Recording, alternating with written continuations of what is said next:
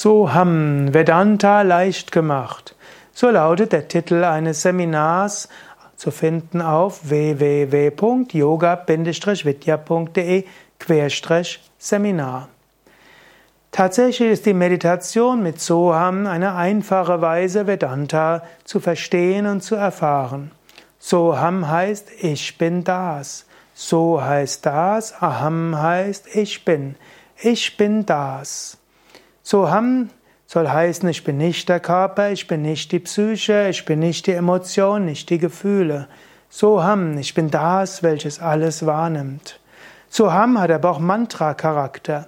Wenn du Soham wiederholst, entsteht in dir eine Kraft, ein Energiefeld.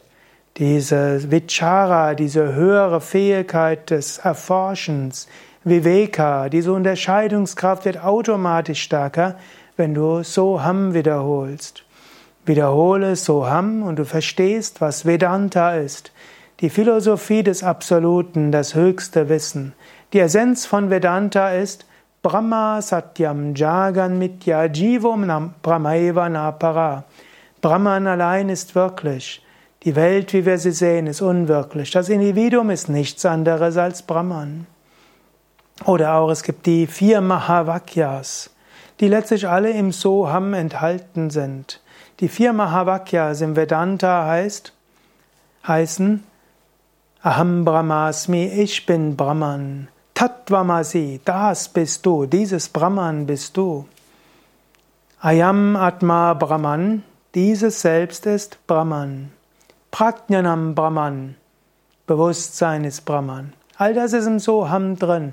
Soham ist eigentlich wie Aham Brahmasmi. Soham ist wie Ayam Atma Brahman.